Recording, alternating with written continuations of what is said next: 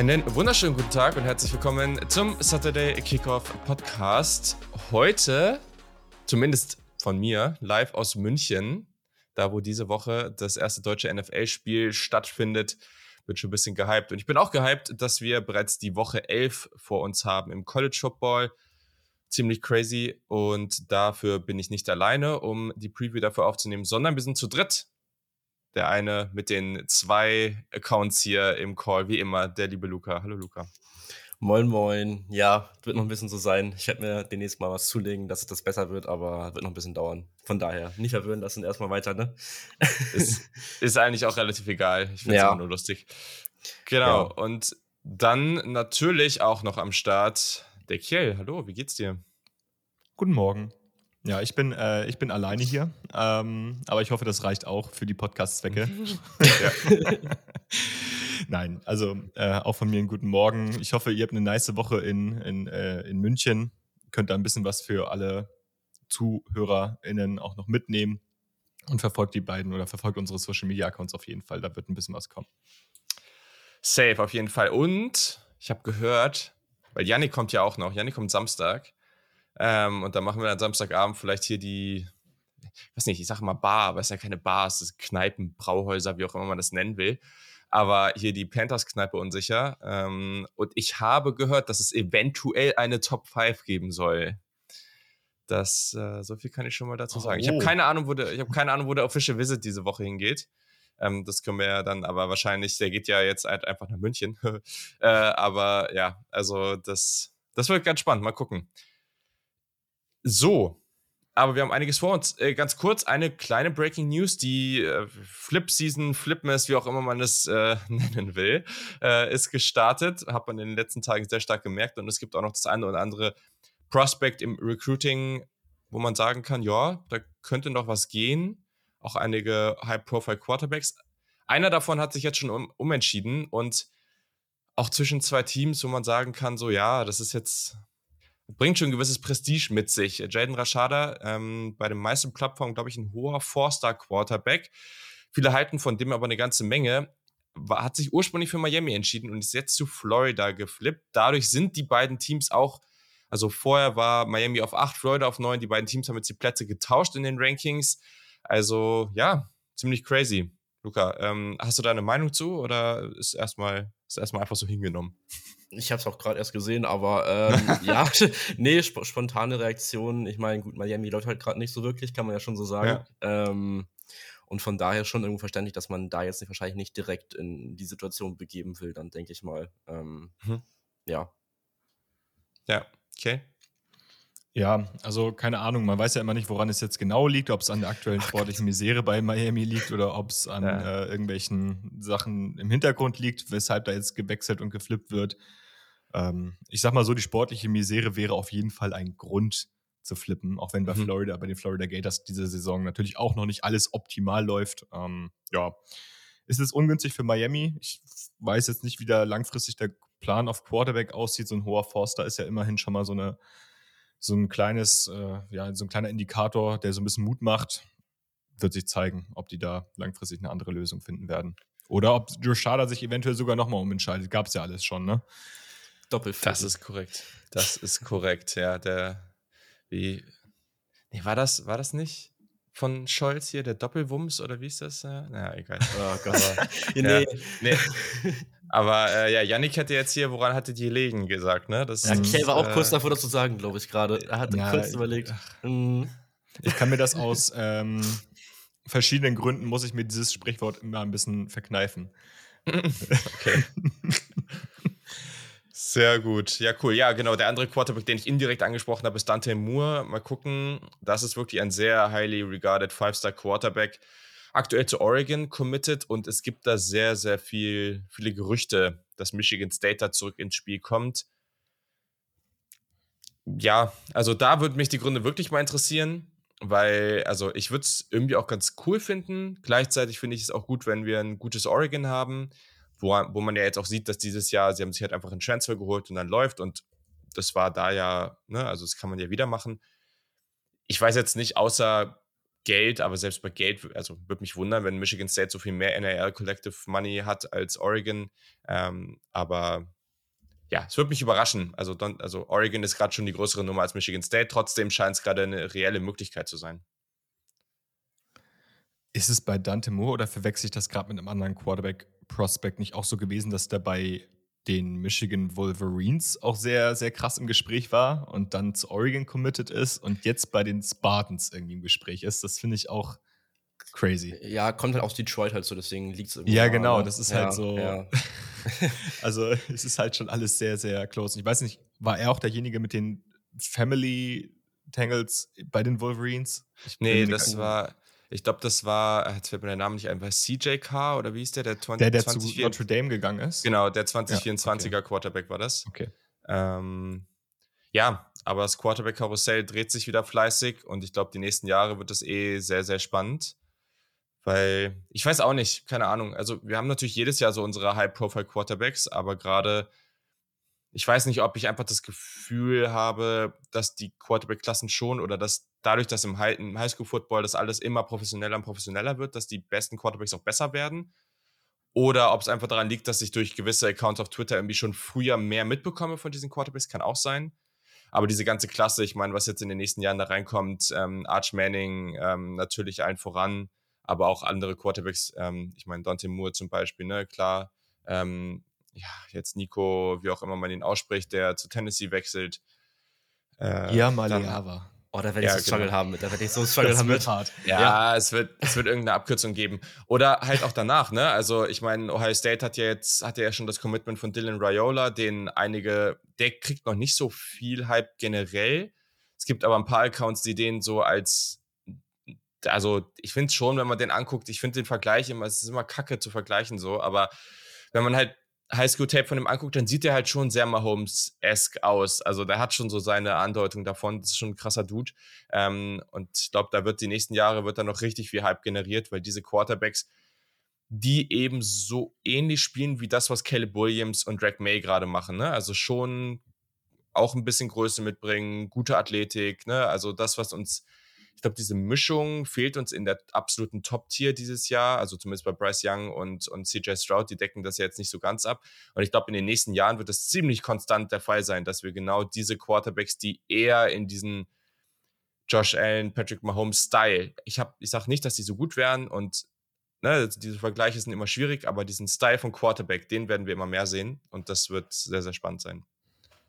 Ich finde es gerade mal crazy, ich habe auch mal geschaut, gerade wie die äh, aktuell äh, 2023er Quarterback-Klasse aussieht. Alabama einfach Nummer 8 und 9 Quarterback hat, ne? Ja. ja, dazu muss man aber sagen, dass äh, Dylan Lonergan, ähm, ja. der ist wohl Football und Baseball mehr oder weniger drin. Ah, da könnte es auch sein, dass er einfach beim Baseball okay. findet. Ja. So. ja, ich hatte es gerade gesehen, fand es witzig. ja, ja, ist auch, ist auch witzig. Und dann in der Klasse ja. danach schon den zweiten Quarterback aktuell als Commit, also Julian Wie heißt er nochmal? Ja, Saying, ja. Saying, ja. ja. ja da, Komm, Kel, du darfst. Da wird ja, andauernd Ja, es wird einfach andauernd kommen. Ja. Oh boy, ja. Ja, und LSU hat ja auch schon hier, ich weiß ja, Hurley oder wie heißt er? Ähm, auch schon sehr hohen Five-Star-Quarterback da aus der Klasse, 24er, glaube ich. Mhm. Also für die großen Programme läuft es da. So, aber genau, das ist jetzt hier gerade keine Recruiting-Ausgabe, sondern wir wollen auf die nächste Woche gucken. Und deswegen gehen wir da erstmal auf unsere Top-Partien. Wir fangen an in der Big 12 und da sind wir bei ja schon einer wichtigen Partie, weil für TCU geht es um richtig was. Sie sind jetzt auch im neuesten College Football Playoff Ranking auf vier Hätte uns das vor dem Jahr jemand gesagt, dann hätten wir die Person wahrscheinlich ausgelacht, aber sie stehen bei 9-0, sie sind im Playoff aktuell. Ähm, und jetzt spielen sie aber gegen die Nummer 18 Texas. Texas natürlich up and down Season, aber ich glaube, wir sind uns einig, wenn wir sagen, dass das eine, also ich meine, sie sind auch Favorit in dieser Partie ähm, mit sieben Punkten. Und zwar, dass Texas halt alles hat, um dieses Spiel gewinnen zu können. Das Ganze findet statt um 1.30 Uhr äh, und Texas hat auch noch ein Heimspiel. Luca, siehst du eine reelle Chance, dass Texas das wirklich gewinnt? Mm, jein. Also, ich, ich ich die Line das erste Mal gesehen hatte, war ich schon ein bisschen überrascht, weil TCU halt gerade echt äh, gut spielt. Letzte Woche war nicht besonders souverän und manchmal haben sie halt dann so Spiele, wo sie dann öfter mal in Rückstand geraten, dann aber relativ stark zurückkommen und wenn Max Duggan dann mal aufdreht, meiner Meinung nach immer noch einer der beste Quarterback in der Big 12, bleibe ich bei. Ähm, ja, dann weiß ich, sehe es irgendwie nicht so richtig für Texas. Also erstmal generell so zum Spiel, bevor ich jetzt zu meinem Pick und so weiter komme. Ähm, College Game Day ist auch noch da. Ähm, ich glaube, das zweite Mal jetzt bei Texas die Saison. Ähm, und ja, generell, ich weiß nicht, Texas, du, du weißt halt irgendwie, ja, Quinn Ewers hat eine, eine schwierige Saison, hat manche Spiele bei, wo er wieder besser aussieht und dann aber auch viele, wo du wieder fragst, so, hm, wo hat er den jetzt hingeworfen, überworfen, meistens dann so. Ähm, und dann hast du halt einfach Bijan und wenn du den richtig einsetzt, dann kann es halt schon laufen. Aber manchmal habe ich das Gefühl, dass ähm, Sark das Ganze dann ein bisschen overthinkt oder überdenkt halt so und einfach dann Bijan nicht nur füttern will, was aber wahrscheinlich dann der richtige Weg wäre in meisten Spielen. Ähm, und ja, zu Texas generell, also Defense ist halt low-key schon besser geworden vielleicht zur letzten Saison. Man muss halt auch sagen, das letzte Saison, da waren sie zu dem Zeitpunkt halt gar nicht mehr in Contention für irgendwie Big 12 Championship Game oder sowas. Also es ist schon ein Fortschritt auf jeden Fall zum letzten Jahr. Ähm, und da muss man auf jeden Fall Respekt zollen, was Texas da gemacht hat die Saison. Muss ich auch sagen, als Oklahoma-Fan leider. Ähm, ja, und zu TCU, ich gerade schon meinte, also sie, sie haben halt manchmal so Spiele, wo sie in Rückstand geraten, aber dann, wenn sie zurückkommen, kommen sie halt ordentlich zurück und dann hast du halt Max Duggan, diese ganz exklusive Offense mit Quentin Johnson, der gerade noch questionable ist, aber anscheinend tendiert dazu, dass er spielt. Also muss man mal schauen, wenn der ausfällt, dann ja, wird es wahrscheinlich ein bisschen enger, weil der halt auch sehr wichtig für Red Zone dann auch ist. Wenn du halt auch die, diese explosiven Plays dann von ihm zusätzlich hast, wird es auch nochmal schwieriger dann. Also ja, ich glaube, das wird ein hochinteressantes Spiel. Ähm, ich hoffe für das Spiel selber, dass Quentin Johnston äh, spielen kann. Das wäre auf jeden Fall nochmal ganz cool dann. Und in Engspielen vertraue ich, glaube ich, aktuell gerade mehr TCU als Texas. Das ist so äh, mein Standpunkt gerade. ja, ohne, ohne Quentin Johnston wäre natürlich echt bitter. Also der ist einfach so wichtig für dieses Team. Aber ja, auch wenn wir auf die Passer-Rating-Statistiken gucken, egal ob aus Clean oder Clean Pocket oder Under Pressure, da sieht es bei Max, Max Duggan gerade deutlich besser aus. Deswegen, da ist schon ein guter Aspekt, dass TCU da eigentlich aktuell, wenn man auf die Saison bisher guckt, einen klaren Vorteil hat. Okay, wie siehst, wie siehst du es? Ja, also für mich hängt da sehr, sehr viel von Quentin Johnson auch ab. Also Luca hat es gerade gesagt, der ist wirklich sehr, sehr wichtig für diese TCU-Offense, ähm, öffnet das Feld, ist halt einfach dieser eine Receiver auch für die kommende Draft-Class, der diesen klaren Ex so ein bisschen ein Stück weit stellen kann.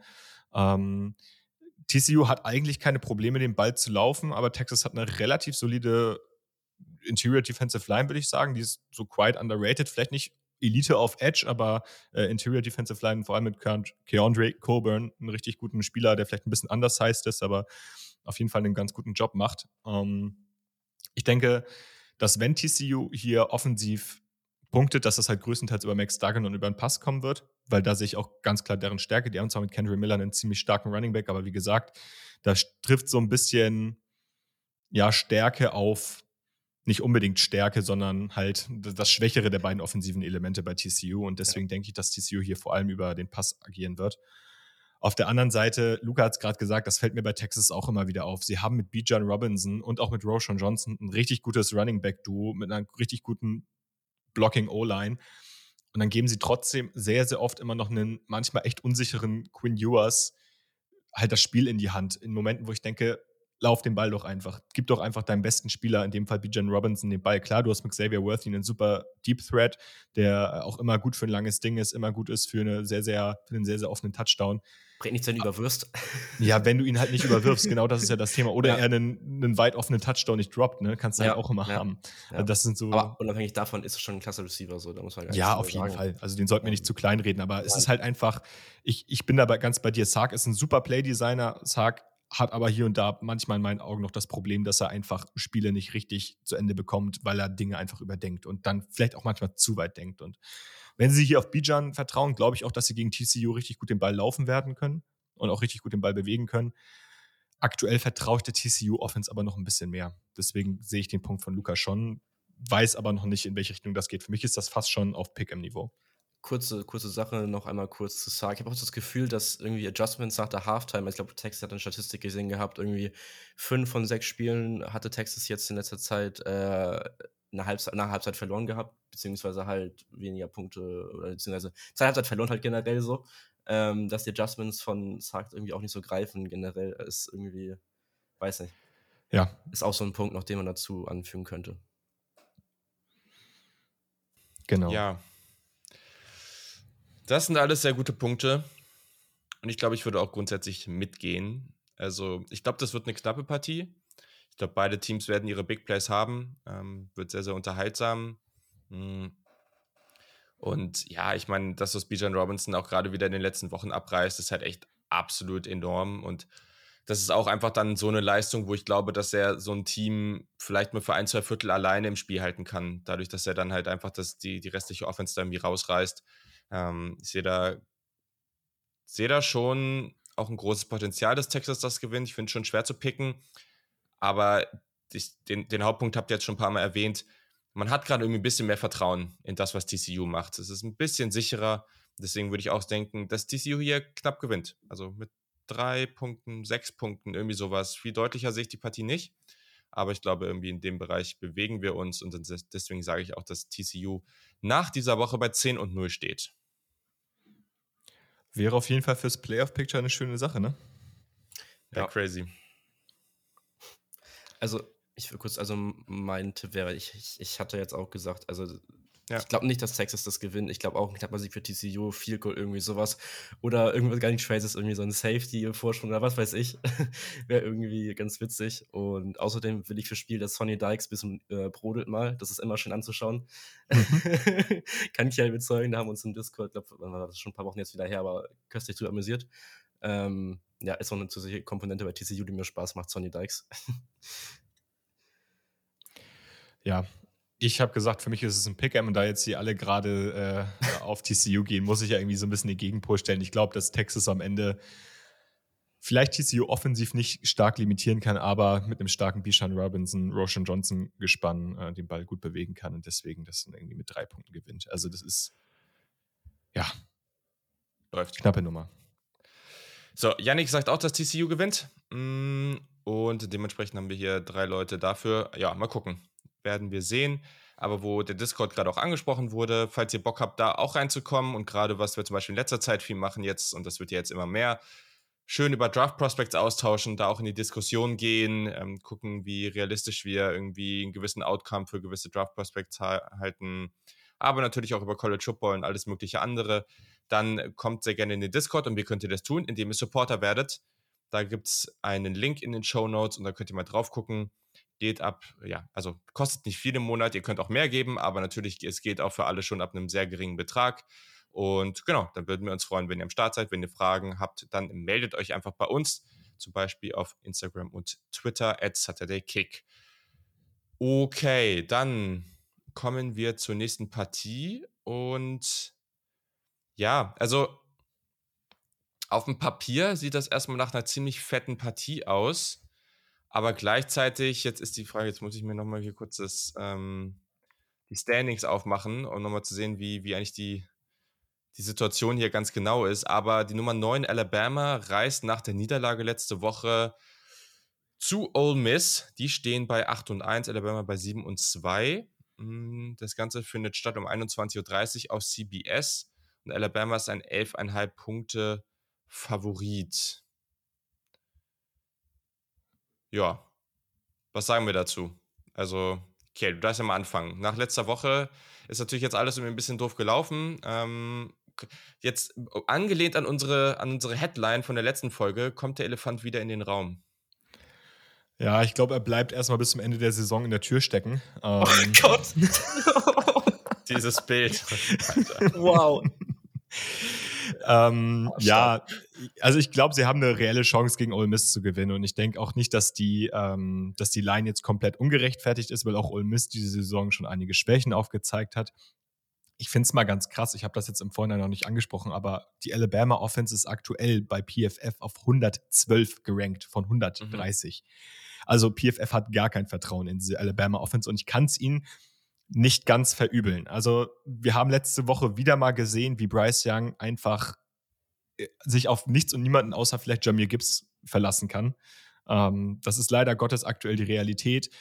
Jetzt ist die Frage gegen eine Ole Miss Defense, die gut in die Saison gestartet ist, dann aber echt auch in einigen Spielen Körnern gelassen hat, ob man da jetzt wirklich so viel Respekt vorhaben muss, das ist so ein bisschen die andere Frage. Ich denke, man kann hier wieder besser scoren als gegen LSU, weil ich auch den Pass Rush von Ole Miss nicht ganz so stark sehe wie den von LSU. Ähm, auf der anderen Seite Ole Miss ist halt immer für so ein High-Scoring-Game gut. Ne? Also gerade mit Jonathan Mingo, denke ich mal, kann man hier und da ein paar Big Plays generieren gegen ein Alabama Safety-Duo aus DeMarco Helms und Jordan Battle, die beide gestruggelt haben unter der Saison. Ähm, das wird für mich ein Element sein. Man wird vielleicht nicht so gut den Ball laufen können wie sonst, auch wenn man da eigentlich ganz gutes Personal hat mit Zach Evans und Quentin Judkins, weil ich da glaube, dass die Alabama Defense diesen klassischen Lauf ganz gut verteidigen kann. Alles, was dann halt über Play-Action geht und so weiter und so fort. Das wird dann halt so die, werden dann so die Elemente sein, wo ich glaube, da muss ähm, Ole Miss ansetzen. Ähm, ja, Jax, für mich, für mich liegt das Spiel auf Ole Miss Seite sehr, sehr stark auf Jackson Darts Schultern. Der ist zwar aktuell bei über 30 Prozent seiner Dropbacks under Pressure, hat eine Play-Action-Rate von über 60 Prozent. Also wir reden in der NFL immer von Play-Action-Schemes. Das, was Ole Miss da macht, das ist ein Play-Action-Scheme. Ähm, für, für, also für den wird es jetzt entscheidend sein, die, die Löcher, die, die ähm, in Alabamas Defense und vor allem der Secondary irgendwie schematisch zu treffen. Und wenn du das exekuten kann, das haben andere Teams wie unter anderem Tennessee diese Saison schon gezeigt, dann kann ich mir vorstellen, dass das ein, ein richtiges High-Scoring-Game wird. Und dass das hier dann auch ähm, eventuell ein kleiner, kleiner Shootout wird in die eine oder in die andere Richtung. Ja, vor allem wird ja auch für Will Anderson dann, glaube ich, eine spannende Partie werden. Also da könnte er richtig ausrasten. Ja. Mal gucken, die, welche Nummer an Sex er dann nach dem Spiel hat. Kann man sich ja nicht so sicher sein. Hast du ja vorher schon bei uns hier gepostet. Ja. Das, äh, ja, hau mal raus. Also, ich, ich habe halt, ich habe auch auf Twitter gerade gefragt, und da ist mir zum Glück der Jonas zur Seite gesprungen. Äh, PFF ähm, und ESPN haben zwei unterschiedliche Methoden, um Sex zu äh, zählen. Bei PFF hat Will Anderson aktuell äh, 11, wollte ich gerade sagen, 11 Sacks. Bei ähm, ESPN hat er nur sieben Sacks und das liegt daran, dass PFF keine halben Sacks wertet, während ESPN das halt macht. So, das heißt, ähm, wenn irgendwo ein Sack quasi in Anführungszeichen geteilt wird, dann kriegen bei PFF beide den Sack und bei ESPN kriegt jeder einen halben. So, damit halt nie, ja, damit die halt auch ordentlich eingeordnet werden. Kann man so gut finden oder ja, kann man auch nicht so gut finden. Ich weiß irgendwie nicht, was ich jetzt besser finden soll. Ja. Macht Sinn. Ja. Ja, ja. Also zum, zum Spiel so generell, mein Eindruck von Bama diese Saison ist irgendwie, dass, dass Bama nicht so in die Pushen kommt, so wirklich. Ja. Wenn man es so, so zusammenfassen kann, erstmal grob für die Saison bisher. Ähm, man hat sich halt bis jetzt halt, was so ein Punkt ist, den ich im Kopf ha haben würde, auswärts auch echt schwer getan bis jetzt. Also Tennessee, ja. LSU war beides auswärts jetzt klar, auch schwierige Atmosphären und so, keine, ähm, keine Frage. Texas war auch auswärts, muss man auch noch kurz dazu sagen, da waren sie auch nicht so, so krass. Ähm, man hat einfach insgesamt, finde ich, einfach zu viele Probleme. So, man hat halt, wie gesagt, wie schon meint, dass Bryce Young seine Receiver irgendwie nicht so in, in Sync kommen, nicht so eine Connection haben irgendwie, das ist nicht geil. Du hast viele Penalties, dann hast du die Secondary, die nicht gut funktioniert. Das ist einfach momentan gerade zu viel, dass ich da irgendwie dann, man meint immer noch einen Case aufmachen, dass Alabama Richtung Playoff gehen kann, was ist äh, absolut absurd finde, gerade so zu dem Zeitpunkt. Ja. Ähm, und ja, also ich glaube, Bama muss einfach in dem Spiel Jahmir Gibbs ein bisschen mehr füttern und ein bisschen mehr einsetzen, so. Ähm, weil die Defense, hatte ich ja auch gerade schon gesagt, war jetzt im Oktober ja nicht so die allerbeste. Davor war sie akzeptabel auf jeden Fall äh, und nicht schlecht, aber jetzt gerade so, hm. Äh, und defensiv für Bama ich habe mir eine Statistik mal rausgesucht, äh, hat Bama jetzt nur sechs Turnover rausgeholt der ganzen Saison. Das ist national gesehen auf Platz 126. äh, da steht man dann so mit den Colorados, West Virginias und Stanfords dieser Welt auf einem Level. Das ist nicht der Anspruch von Alabama normalerweise. Ähm, und generell ist einfach diese Bama Defense halt aktuell sehr passiv und sehr soft und das nicht nur so eine Bend Button Break Taktik ist, weil in der Red Zone dann teilweise das gleiche einfach vorgesetzt wird so. Du ja. hast dann äh, ich hatte einen Breakdown gesehen, ganz witzig, zum LSU-Spiel. Äh, teilweise gegen Jane Daniels und so hattest du eine 2-4-5-Front gespielt mit zwei D-Linern. Ähm, und da teilweise auch eine 1-4-6 mit einem D-Liner nur noch drin. Das war absolut crazy. Und dann ist man halt auch zu leid in der Front für LSU einfach überlaufen so. Ähm, das sollte man jetzt gegen Ole Miss nicht machen, weil dann kommt halt so ein Crash an Judkins und dann wird es schwierig. Ähm, deswegen weiß ich, also wenn sie, wenn sie dann nichts ändern in der im, defensiven Schemes, dann kann ich mir schon vorstellen, dass Ole Miss da so ein bisschen rüberläuft. Ähm, laufen halt auch den Ball 65% der Zeit, was halt schon Academy-Niveau ist, so ein bisschen. Ähm, und dann zu Jackson Dart einmal kurz. Ich will einmal kurz den äh, Spruch von Kale bringen. Am 21.10. um 23 Uhr im Discord hat er gesagt, Jackson Dart wird nicht gegen Bama pieken. Und wenn er pieken wird gegen Bama, werde ich den Satz die ganze Saison noch hier in die Ohren hauen und es wird ein Fest. ja, das ist die Frage. Ich glaube ich glaub nicht, dass er einen schlechten Tag haben wird. Ich, das meinte ich ja auch damals. Ich glaube nicht, dass er einen schlechten Tag haben wird, aber ich glaube nicht, dass er gegen Bama sein bestes Spiel der Saison haben wird. Also er wird nicht, das Matt er wird nicht eine Matt Corell äh, Gedächtnisperformance haben. Gut, ich bin gespannt. ja, Ole Miss hat ein Passer-Rating under Pressure von 49,5. Ja, das ist natürlich macht damit, schwierig. Macht damit, was er wollt, aber ja, ich glaube, es spricht die kleine eine, für eine Richtung. Aber äh, dass sie so ein bisschen Academy-like in der Offense unterwegs sind, hat ja auch Gründe. Also, weil mir wird hier immer ein bisschen zu oft, aber einfach weil Yannick den so abfällt, über Judkins gesprochen. Ähm, das meiner Meinung nach bessere NFL-Prospect läuft aber auch noch rum und das ist Zach Evans. Ähm, und der ist halt auch einfach verdammt gut und crazy speedy, ähm, sorgt dann da halt auch einfach mal für richtig heftige Big Plays. Und dieser One-Two-Punch, also ich glaube, das ist, da kann man sehr gut für ja, neben, neben Michigan und Texas dafür argumentieren, dass das die beste Running Back Gruppe im College Football ist. Hm. Ich habe jetzt gerade mal geguckt, also ich glaube halt nicht, dass Alabama jetzt aus der letzten Woche rauskommt und da jetzt irgendwie so entspannt rumeiert. Die werden jetzt wahrscheinlich ganz schön den Sack voll bekommen haben die Woche. Mhm. Gleichzeitig geht es für Ole Miss noch um richtig was. Also gerade stehen sie ja in der eigenen Division auf Platz 2. Sie haben halt auch gegen LSU verloren. Aber beide Teams haben eine Niederlage in der, in, in der Conference. Das heißt, sie haben es nicht mehr selber in der Hand, ja, okay. Aber es kann natürlich gut sein, dass LSU jetzt nochmal verliert. Also, ich meine, sie haben auch noch ein paar Partien und die sind auch nicht alle einfach. Ähm, und Ole Miss selber wäre dann, also wenn sie jetzt alles gewinnen und LSU noch eins verliert im Championship Game und dann auf einmal hast du es wieder in der Hand, dann ist halt die Frage, wie es aussieht am Ende. Aber wenn du, klar wird es schwierig, da gegen Georgia zu gewinnen. Aber du hast es theoretisch, es ist theoretisch möglich. Und dann ist das Playoff auch noch in Reichweite. Also vor Ole Miss geht es schon noch um richtig was. Bei Alabama wird es schwierig, weil das würde heißen, dass LSU mehrmals verlieren muss. Und das ist natürlich, das wäre jetzt ein ganz schöner Meltdown irgendwie. Spielen halt noch jetzt so gegen, also jetzt die Woche noch gegen Arkansas, dann gegen äh, UAB und Texas AM da noch gegen UAB Texas A&M 1 zu verlieren, das wäre schon ja. irgendwie hart. Das sehe ich gerade irgendwie gar nicht kommen. Wobei man sagen muss, letzte Woche Rivalry Texas gegen, gegen Texas A&M auswärts. Vielleicht kann irgendeine Madness passieren, aber gerade ja, A&M am Ende mit Conor Wayman, wenn er zurück ist, so dann nochmal so ein richtiges, richtiges Monsterspiel raushauen, das wäre natürlich witzig. Aber, Vielleicht hat Jimbo Fischer sich auch gedacht, komm, tue ich mal meinem guten Freund Nick Saban einen Gefallen. So, kann ja, kann mal eine ordentliche Offense, du eine ordentliche Offense. Ja. Oh, genau so, genau so.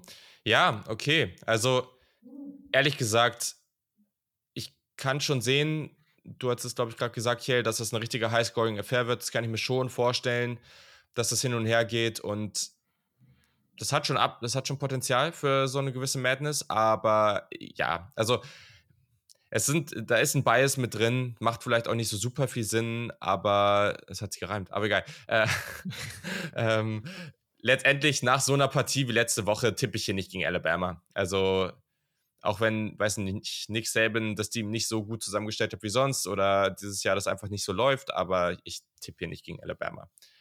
Ich sage aber auch nicht, dass sie covern. Ich sage, dass sie am Ende mit 10 Punkten gewinnen. Finde ich fair, ja. Das Ding ist, Luca hat schon angesprochen, Alabama tut sich on the road diese Saison echt schwer. Aber ja. ich sag mal so, Ole Miss ist jetzt nicht so die Scary Road-Atmosphäre, um ehrlich zu sein. Also will ich jetzt auch niemandem hm. zu nahe treten, aber wenn der eigene Coach manchmal betteln muss, dass die Fans ins Stadion kommen und nicht schon früher abhauen. Ja, okay. äh, ja deswegen, Fair. da habe ich nicht so viel Angst vor. Äh, deswegen sage ich Bama covered. Let's go. Oh, okay. Nee, ich, ich gehe auch mit Jürgens Meinung mit. Ich glaube auch, dass Bama das gewinnen wird. Ich hatte auch ein paar Ausschnitte von Sabins Press Conference gesehen gehabt. Da war der auch auf jeden Fall gut äh, aufgeladen. Und ich glaube, in der Kabine war das dann noch ein bisschen ungefilterter. Und äh, ja, äh, ich glaube auch, dass Bama das eigentlich gewinnen sollte. Ähm, auch wenn ich halt viele Argumente auch sehe, dass Ole Miss das durchaus spannend halten kann. Von daher auch mitgehe, dass Karen Bama das mit so einem Touchdown vielleicht gewinnt, glaube ich. Okay, Yannick sagt, nicht überraschend, dass Ole Miss gewinnt. Okay. So, dann lass uns mal ein bisschen sputen hier. Wir sind hier relativ langsam unterwegs. Eine Partie, die, wie ich finde, Hm, vielleicht die coolste am Spieltag ist, ist vielleicht jetzt nicht für alle Menschen so relevant, aber es ist immer eine Partie, auf die ich mich jedes Jahr sehr freue. Und zwar ist es eine große Rivalität im Nordwesten der USA. Die Washington Huskies, die bei 7 und 2 und auf Platz 25 der Rankings stehen, treffen auf die Oregon Ducks. Und für die geht es schon noch um ordentlich was, weil es, ich sag mal so, ich glaube nicht, dass sie es wirklich selber in der Hand haben, aber es gibt gewisse Szenarien, mit denen sie am Ende doch noch ins Playoff kommen. Und so ein Rematch gegen Georgia wollen wir doch alle unbedingt sehen. Ähm, sie stehen bei 8 und 1, habe ich glaube ich gesagt, im Autzen Stadium in Eugene, Oregon auf Fox zu sehen um 1 Uhr nachts, relativ spät leider erst. Ja, also ich erwarte hier schon eine relativ spannende Partie. Es hängt natürlich viel davon ab, was Michael Penix Jr. jetzt hier so liefert. Aber ich erwarte hier schon eine relativ spannende Partie. Trotzdem muss Oregon und sind sie ja auch 13 Punkte Favorit. Ist vielleicht ein bisschen viel, aber ich glaube, man muss Oregon hier schon klar als Favorit sehen. Okay. Ja, ich finde auch. Also ich finde auch, du musst Oregon hier als Favorit sehen, vor allem weil es für Oregon aktuell um deutlich mehr geht als äh, bei Washington. Uh, Oregon ist ja noch so leichter sneaky Anwärter auf dem Playoff-Spot, wenn sie, wenn es ein bisschen gut für sie läuft, wenn beispielsweise TCU jetzt diese Woche struggelt, wenn Tennessee eventuell ähm, nochmal ein paar sloppy Games hat oder sowas, kann ja alles vorkommen, dann wäre Oregon quasi das Next Team up. Ähm, ich, bin mal, ich bin mal gespannt, wie. Aber, wie sorry, sorry, ganz kurz dazu. Ist das, also ich meine, wenn Tennessee jetzt am Ende nicht im Championship Game ist, dann und Oregon das Resümee weiter ausbaut und am Ende dann Champion in der Pac-12 wird, also äh, reicht das dann nicht eigentlich schon fast, um die zu jumpen? Das dachte ich mir auch. Und dann habe ich neulich äh, bei der Andy Staples Show mal reingehört. Und da haben sie genau mhm. dieses Argument gebracht. Und da hieß es dann, ja gut, aber in den meisten Fällen war das irgendwie nie ausschlaggebend. Also meistens war es ja. nie ausschlaggebend. Eher, eher, dass sie dann den Gegner im Championship Game geschlagen haben, den sie halt hatten. Beispielsweise als ja. Alabama jetzt letztes Jahr Georgia im SEC Championship Game geschlagen ja. hat. Da ging es quasi weniger um das Championship Game selber, sondern mehr um, ähm, ja, mehr um ja, die Qualität des Gegners. Also wenn sie jetzt beispielsweise USC schlagen würden oder ein anderes hochgeranktes Team, dann könnte ich mir das vorstellen. Aber ich glaube, das hat dann weniger mit dem Championship Game selber okay. zu tun. Mhm. Ja. Ähm, genau. Ich, ich finde es interessant. Ich glaube, Oregon muss sie ja weiter überzeugen, äh, um halt auch den eigenen Platz aktuell im Ranking zu rechtfertigen. Ähm, bisher tun sie das. Das ist ja so ein bisschen das Team der ersten Saisonhälfte der Pac-12 gegen das Team der zweiten Saisonhälfte in der Pac-12. Washington gegen Oregon. Für mich Oregon einfach aktuell das komplettere Team. Die können den Ball super laufen. Bo Nix spielt aktuell auf Heisman-Niveau. Ich glaube, das kann man jetzt mittlerweile einfach mal so sagen. Ich sage nicht, dass er ein Heisman-Lock ist oder so, aber er spielt auf jeden Fall seit dem Georgia-Game wie ein ganz, ganz anderer Quarterback. Der hat gerade bei, bei 13 Rushing-Touchdowns und damit auch mehr als Bijan. Das muss man sich mal so ja. Und das ist ja auch immer das, was wir bei Bonix sagen. Bonix hat ja die Tools. Ja. Also der ist ja, der ist, der, da ist ja das Talent. Und das hat er bei Auburn auch immer in einzelnen Sequenzen gezeigt, nur wurde es halt nie konstant. Und jetzt scheinbar bei Oregon läuft vieles besser. Ich freue ähm, mich schon so auf die Draft Evaluation, ne? Ich, ja. ich freue mich schon so darauf, dass irgendwer den auf drei hat oder sowas. Äh, und ja, spätestens ja. Chris Sims hat ihn dann auf eins. Also. das ist, das ist nicht unrealistisch. Wobei man immer sagen muss, so, ich, ich, ich weiß es ja bei mir selber noch nicht mal, weil keine Ahnung, wie ich den am Ende auf Tape finde. Das muss man auch immer sagen. So viel wir auch irgendwas über irgendwelche Prospects sagen, am Ende gucken wir das Tape richtig an und dann kann sich auch noch vieles ändern. Ja. Und auf der anderen Seite ist es für mich halt wichtig, also ist halt für mich wichtig zu sehen, wie Michael Penix jetzt gegen eine relativ starke Oregon Secondary so performen kann. Also ich möchte nochmal hervorheben, Christian Gonzalez kann da auf jeden Fall den einen oder anderen ähm, Receiver von Washington in, im Zaum halten und dann wird es halt wichtig für, für Michael Penix mal zu sein, wie es ist, wenn er halt mehr durch seine Reads gehen muss, wenn er halt weniger im System spielt, sondern halt eventuell auch ein bisschen tiefer im System agieren muss. Und deswegen, ich weiß nicht, ob ich ihm den Schritt zutraue, aber ich glaube, dass Oregon das am Ende gewinnen wird, weil sie für mich das komplettere Team sind, auch wenn Washington natürlich ähm, hier auf jeden Fall die Chance hat mitzuhalten. Ja, also wie du schon meintest, ich weiß nicht, ob ich der Secondary von Oregon komplett vertrauen kann, weil die dieses Jahr nicht wirklich glänzt, außer Christian Gonzalez, das wird angesprochen, sondern ist generell wahrscheinlich so auch die größte Schwachstelle bei Oregon, die Secondary. Ähm, war auch vor der Saison so ein bisschen das, das Thema bei Oregon, was man so gehört hat. Äh, ich fand es ganz spannend, weil die Rivalry, klar, die hat man so im Kopf, aber ist halt crazy, schon seit, seit 1900 wird die gespielt so, also auch schon relativ lang und das hatte ich jetzt nicht so präsent gehabt, sag ich mal. Ähm, kurz zur Rivalry History ein bisschen vielleicht. Also seit 2000 hat Washington nur viermal gewonnen. Ist auch auf jeden Fall äh, was man im Kopf haben sollte, dass Washington in den letzten Jahren eigentlich immer ein Underdog war, außer 2016, 17 hat man 2016, 17 zu 21 gewonnen noch und hatte da einen gewissen Jake Browning und äh, so an der Center, ähm, auch crazy ähm, man mal zurückdenkt. Und äh, Dante Pett ist noch bei Washington gespielt. Grüße an James Weber an der Stelle, ähm, falls er das hören sollte. Ähm, ja, zurück zur, zum diesjährigen Spiel. Also ich glaube auch, dass es relativ high-scoring werden könnte, ähm, wenn halt die Oregon Secondary nicht große Fortschritte macht. Ähm, äh, Michael Penix, ja, ist, ist die Frage, ähm, was man von dem sehen kann wenn halt die Secondary ein bisschen upsteppt, zu Hause halt auch noch, Orson Stadium ist auch eine gute Atmosphäre so, ähm, kann auch schwierig werden dann. Muss man schauen, aber ich glaube eigentlich, das viel wichtigere Matchup ist einfach diese Washington Front Seven, wie die sich halt gegen die Oregon O-Line und auch gegen Bucky Irvin so behaupten kann, ähm, weil daraus ja praktisch ganz Oregon Offense, äh, ja, ihre Kräfte zieht und dann halt diese Play-Action-Shots hat mit Bo Nix, die in tief gehen und diese ganzen Bombs dann raushaut dieses Jahr und die auch ankommen auf einmal.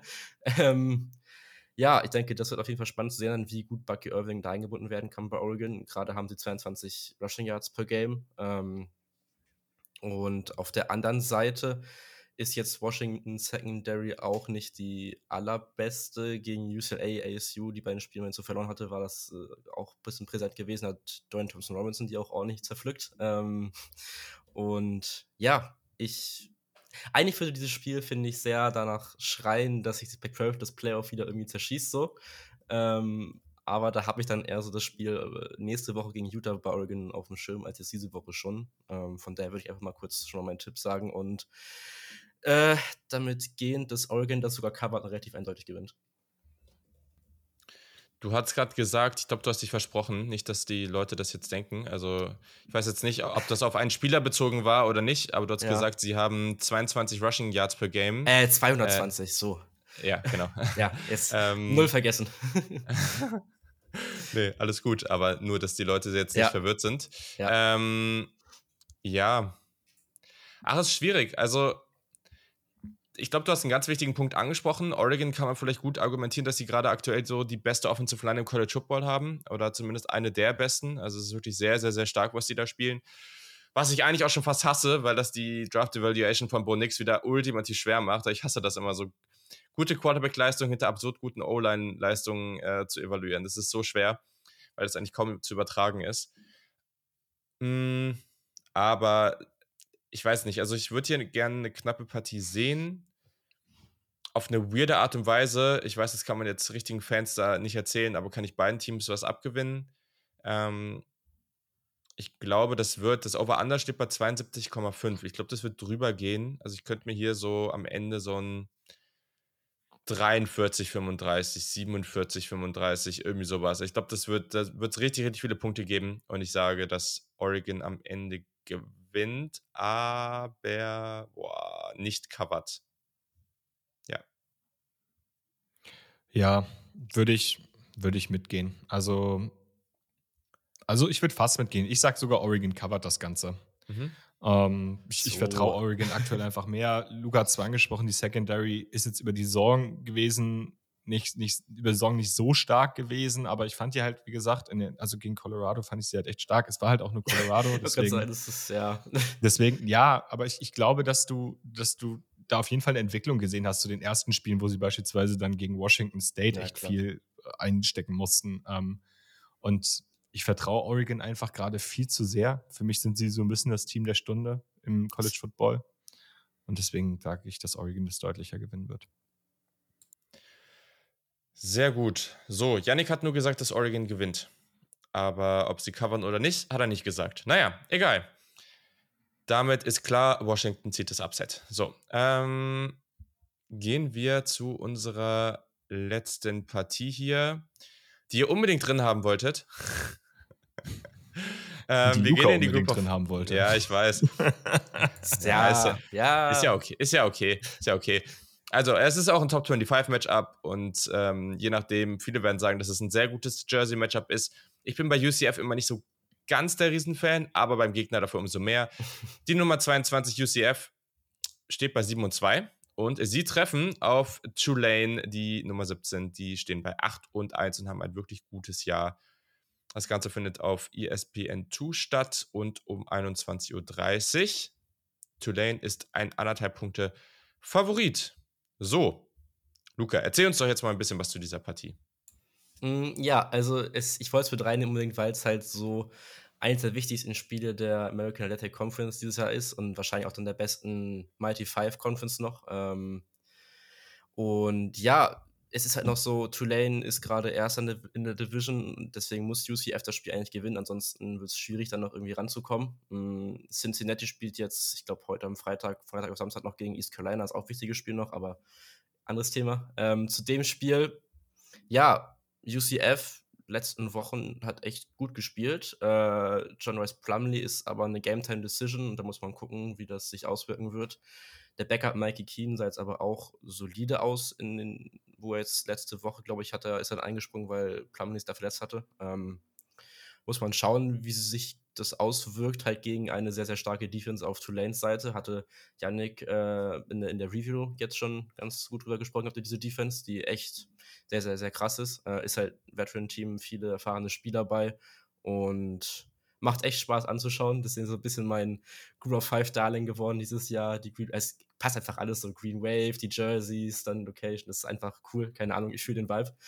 ähm, ja, und dieses, dieses, diese Offense von Tulane hat sich halt auch verbessert vielleicht zum letzten Jahr. So Pratt und die Offense wirkt irgendwie alles ein bisschen mehr so in Sync, was ich halt bei Alabama vorhin meinte, dass alles nicht so connected teilweise wirkt. Das wirkt bei Tulane halt schon so meistens. Ähm, und diese UCF-Defense, obwohl sie nicht wirklich schlecht ist jetzt gegen Lauf oder Pass, hat sie auch nicht, keine wirkliche Stärke, sag ich mal. Ist halt so ein Mittel of also ein Mittelding in beiden Kategorien so ein bisschen. Wenn man auf die Zahlen guckt und auch generell, was ich bis jetzt so gesehen habe, ist jetzt nicht, was sich groß heraussticht bei UCF Defense.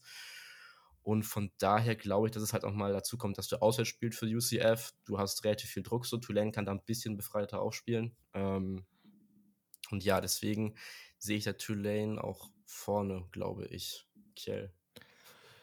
Ja, also erstmal möchte ich sagen, dass ich zum Beispiel kein so großer Fan von den Tulane Jerseys bin, aber das Boah. ist natürlich auch irgendwie immer so eine Gut. Ansichtssache. ich weiß nicht. Also ich, vielleicht liegt es auch am grün-weißen. Ähm, Gut. Ja, ähm, ich weiß nicht, was ich, also ich, ich habe mich mit der Partie auseinandergesetzt und ich muss sie eigentlich ein Plädoyer für UCF halten, ähm, weil ich selber gesagt habe, auch auf unserem Discord, dass äh, Tulane zwei der letzten vier Spiele verlieren wird. Allerdings habe ich ja im letzten Podcast noch mal ein bisschen über Tulane gesprochen und mir gefällt das ja auch gut, was sie da machen. Darüber lässt sich nicht, lässt sich nicht streiten. Ich mag deren Running Back Ty J. Spears richtig gerne. Der, ist ja, so, der macht auch echt Bock. Der macht richtig Bock. Das ist so ein, so ein Speedstar, der hinter einer guten Run-Blocking Offensive Line echt äh, einiges rausholt, auch mit, mit Big Plays teilweise. Am Ende ist für mich Tulane gerade vielleicht so ein bisschen das etwas konstantere Team. Luca hat es gerade angesprochen, fühlen sich sehr immer im Flow an, fühlt sich alles sehr, sehr gut an, was Tulane macht. Und deswegen ist für mich Tulane auch hier mehr, also sollte hier sein, sein Ranking-Status auf 17 vielleicht eher rechtfertigen können als UCF, bei denen das halt auch mit Plumlee, wenn er dann spielt, immer so ein bisschen up and down ist. Also das ist ja, halt wirklich, ja. äh, das ist hier und da mal ein Big Play, aber hier und da auch echt ein kompletter Brainfart. Deswegen, da vertraue ich einfach der Offensive nicht genügend, das gegen eine anständige Tulane-Unit in der Defensive ähm, genau so konstant aufs Feld zu bringen. Äh, ich war noch kurz, äh, kann Tulane auf der Erfolgswelle weiterreiten? Überschrift für dieses Spiel. Ach, Gott. Ja, vielleicht. Gut. ja, ne? okay, ja, schön. Frage für dich, gut. Mhm. Ja, ich glaube, äh, ja, ich glaube, sie können es. Mhm ja, also die Big Time Throws und die Turnover-worthy Plays, das beschreibt es ganz gut. Die sind fast auf dem gleichen Level bei UCF. Also das unterstützt nochmal all das, was Kiel gerade auch noch gesagt hat. Bei mir kommt es am Ende darauf, oder der entscheidende Faktor für mich ist, dass ich der Defense von Tulane mehr vertraue ähm, und glaube, dass UCF offensiv ein paar mehr Fehler macht und da diese Kombination sorgt dann dafür, dass ich hier schon Tulane vorne sehe. Ähm, covern. Davon muss man jetzt hier nicht wirklich sprechen, weil das ist jetzt fast ein Pick'em. Aber ich glaube, dass Tulane das hier macht und letztendlich dann bei 9 und 1 nach diesem Spiel steht. Ihr hattet beide gepickt, ne? Jo, also ich würde auch Tulane Sieg und Cover logischerweise mitgehen. Ich ja, glaub, same. Ja. Cool, so, äh, ja, Yannick geht in die andere Richtung und sagt, dass UCF gewinnt. Auch das ist nicht überraschend. Er mag UCF ja irgendwie immer ein bisschen mehr. Er mag Gasmal Sahn halt sehr gerne, habe ich mir das Gefühl. Ja. Welches ja. Team mag gar nicht, ist die andere Frage. oh, damn. Okay. Gut. Sehr gut, sehr gut. Okay, ja. Ähm, welche Teams er ein bisschen mehr mag als die anderen, das werden wir jetzt dann vielleicht dieses Wochenende erfahren. Also schaut auf unsere Social Media Kanäle, sage ich nur. Mm, dann geht's ins Pick'em. Und da haben wir natürlich wieder ein paar Partien für euch. Und wir starten bei einer Partie, die ich auch sehr spannend finde. Und die diese, diese, diese Woche boah, bei Run College Football gezeigt wird. Die hätte ich hier auch ich hatte dafür plädiert, die hier äh, in die Top-Spieler aufzunehmen. Mal gucken, was das wird. Ähm, die Nummer 7, LSU, äh, trifft auf Arkansas. Ich kann mal kurz gucken hier, ob die Line, ob sich da irgendwas geändert hat. Ähm, ich will mal kurz gucken. Ah, nee, okay, das passt immer noch das Gleiche. Äh, genau, ja, offensichtlich auf ESPN zu sehen und bei Run College Football um 18 Uhr. LSU auf der 7 gerankt mit 7 und 2, ähm, Favorit mit dreieinhalb Punkten gegen Arkansas, die bei 5 und 4 stehen. Und ja, schon irgendwo ein bisschen enttäuschendes Jahr haben. Also ich glaube, wir haben schon alle ein bisschen mehr erhofft. Ich gehe gleich mal voran und sage, dass LSU covert und Yannick sagt das Gleiche. Okay? Ja, ich gehe auch mit LSU Cover. Arkansas mag ich upfront gern, aber was deren Secondary in der zweiten Saisonhälfte seit dem äh, Ausfall auch von Jalen Catalan da fabriziert, gefällt mir halt überhaupt so, nicht. Das tut mir so weh, dass Catalan, weil ich hatte den vor der Saison ja. echt, echt hoch gehabt. Aber Wir haben letzte. Woche wieder so ein, so ein lauflastiges Spiel von Jane Daniels gehabt und nicht so passlastig. Das wird wieder ein bisschen passlastiger. Ich denke mal, League Neighbors und Cash and Booty werden richtig Spaß haben und deswegen gehe ich hier auch mit LSU Cover. Ja, äh, würde ich mich kurz und knackig anschließen. LSU covert das. Es geht um den goldenen Boot, goldenen Schuh in dem Spiel, wollte ich noch erwähnt haben. Ähm, und deswegen wird LSU einfach diese äh, Arkansas Defense äh, durchrennen, sich den goldenen Schuh erbooten. Bude, na gut, okay. Äh, kommt geschrieben, ein bisschen besser rüber als ausgesprochen. Ähm, ja, gut, lassen wir. okay. Dann gehen wir zur nächsten Partie. Das ist in der Big Ten. Da trifft Purdue auf die Nummer 21 Illinois und Illinois ist ein 6,5 Punkte Favorit. Yannick pickt das Upset für Purdue ähm, und ich sage, dass ich nehme die Punkte für Purdue. Also ich sage, dass Illinois schon gewinnt, aber sehr, sehr knapp. Ja, und ich glaube, das wird ein richtig unschön anzusehendes Spiel für alle Leute, die auf offensiven Football stehen, ähm, weil irgendwie trifft da so ein bisschen mhm. eine, also obwohl eventuell von Illinois mehr, aber ich glaube, ich glaube, Illinois wird Purdue offensiv ziemlich gut limitieren können. Mhm. Das könnte ich mir sehr, sehr gut vorstellen. Gleichzeitig Illinois minus 6,5. Boah, weiß ich, weiß ich nicht. Ich gehe hier mit den Purdue-Punkten. Ja, ich bin ich wohl der Einzige. Ich, ich sag, Illinois covert das Ding ganz entspannt. Äh, eigentlich müsste man meinen, ich sollte auf dem Halbstern weiterbleiben, aber irgendwie ist Purdue für mich dieses Jahr der Zug abgefahren. Und äh, Aiden, Aiden O'Connell sah nicht gut aus und das wird gegen die Illinois Defense weiter so gehen. Und deswegen gewinnt Illinois das, sag ich mal, so mit 10 Punkten ganz entspannt. Ganz entspannt, sagt er da. gut, sehr schön. Äh, ich schieb's nur kurz ein, weil wir haben die Partien nicht stehen und wir haben es vergessen. Yukon spielt auch diese Woche.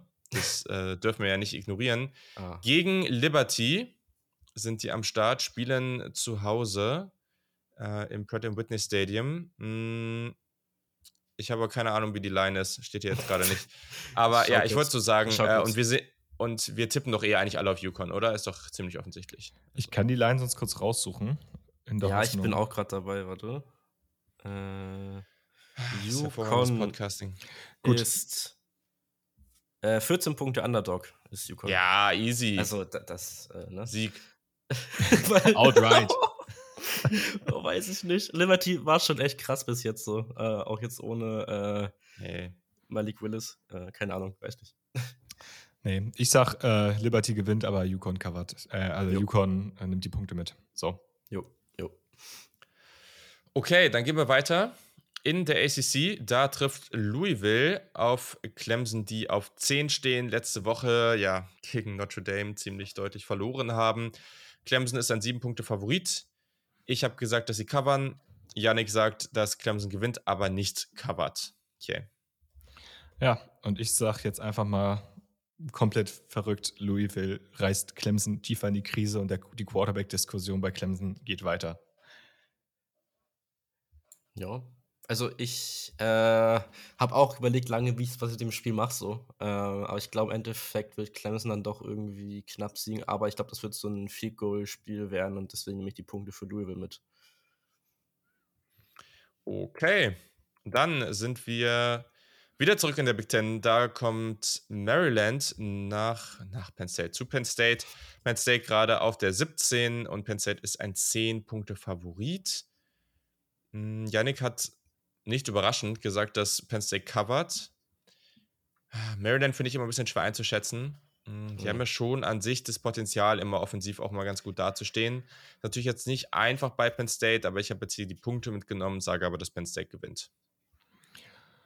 Ja, ich sag, ich sag, Penn State covert das Ganze. Also ich habe ein bisschen mehr Vertrauen mittlerweile in die Penn State äh, Defense bekommen, auch wenn sie gegen Ohio State gegen Ende hin wieder nicht so gut aussahen.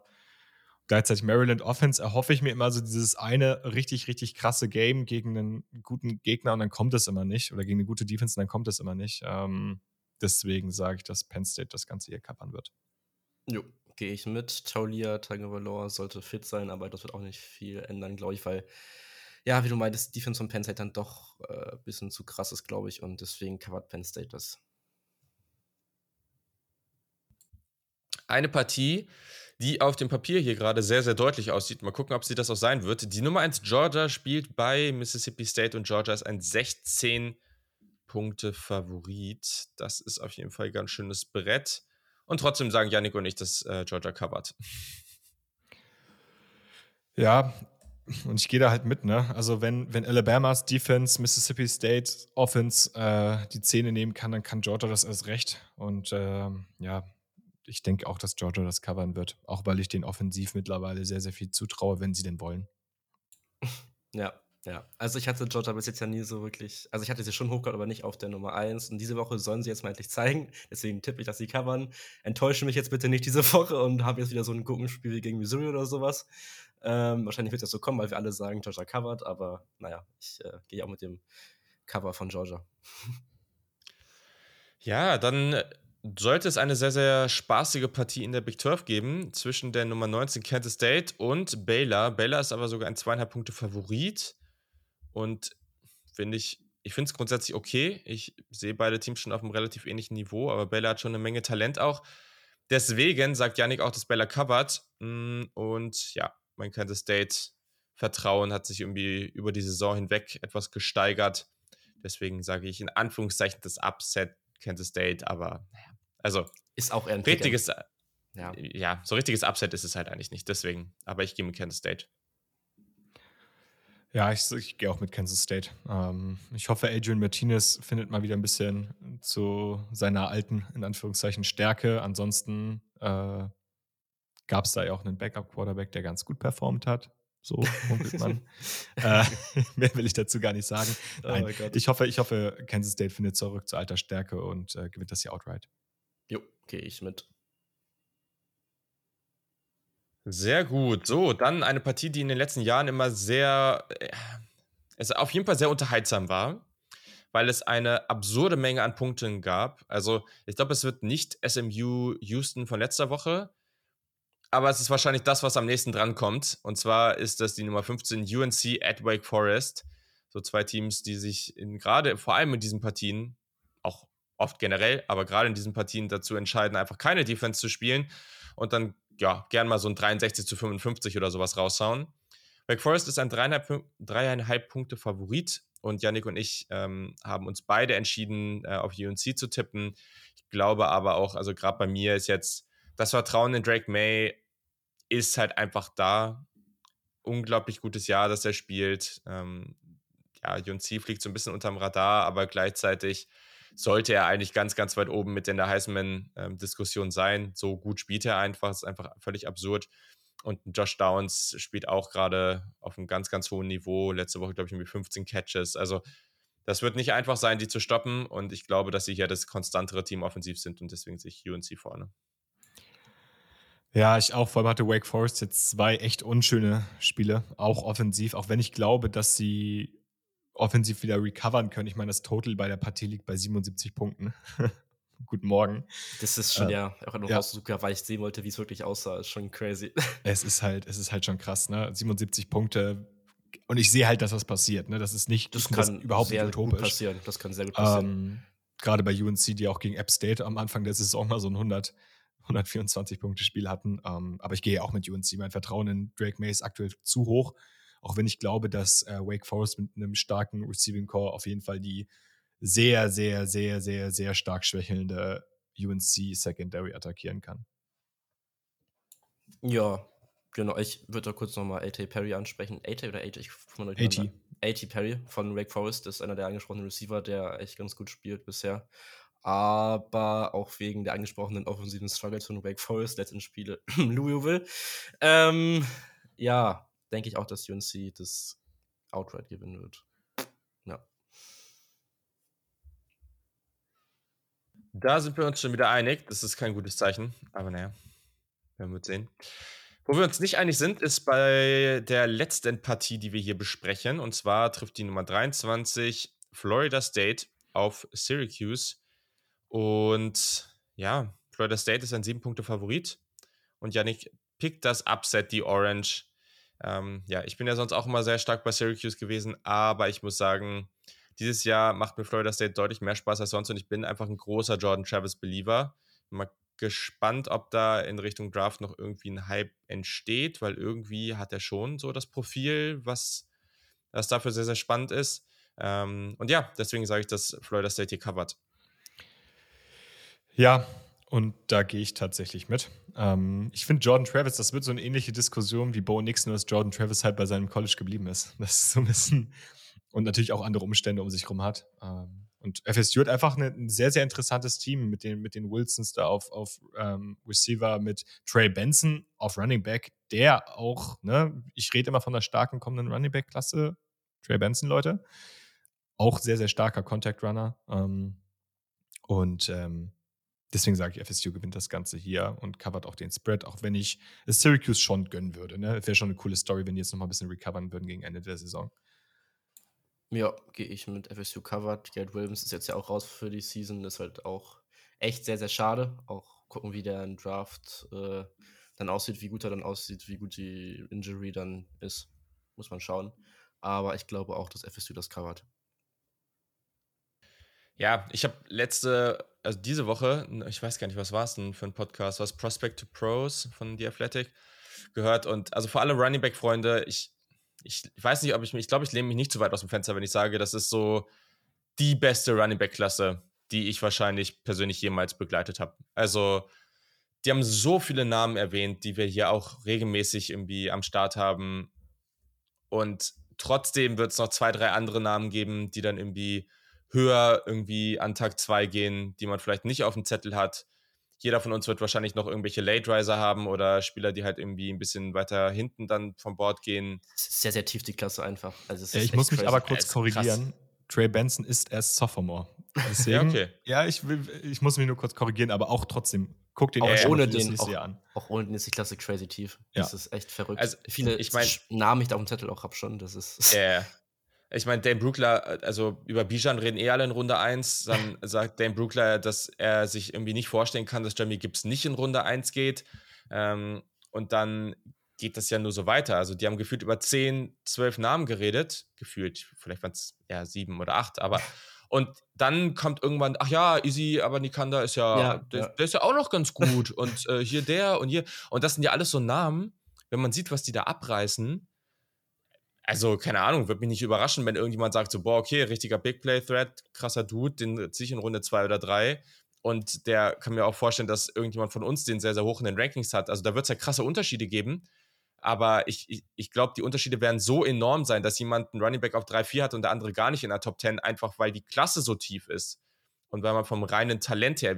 Es kann ja sein, dass wir alle sagen, oder ein paar von uns sagen, wir würden keinen Running Back in Runde 1 oder in Runde 2 ziehen. Ja, okay. Aber wenn man einfach vom reinen Talent guckt und Positional Value rausnimmt, ja, dann kann ich mir sehr gut vorstellen, dass man irgendwie in der Top 50 bis Top 100, weiß ich nicht, 10 Running Backs oder so hat. Also, ja.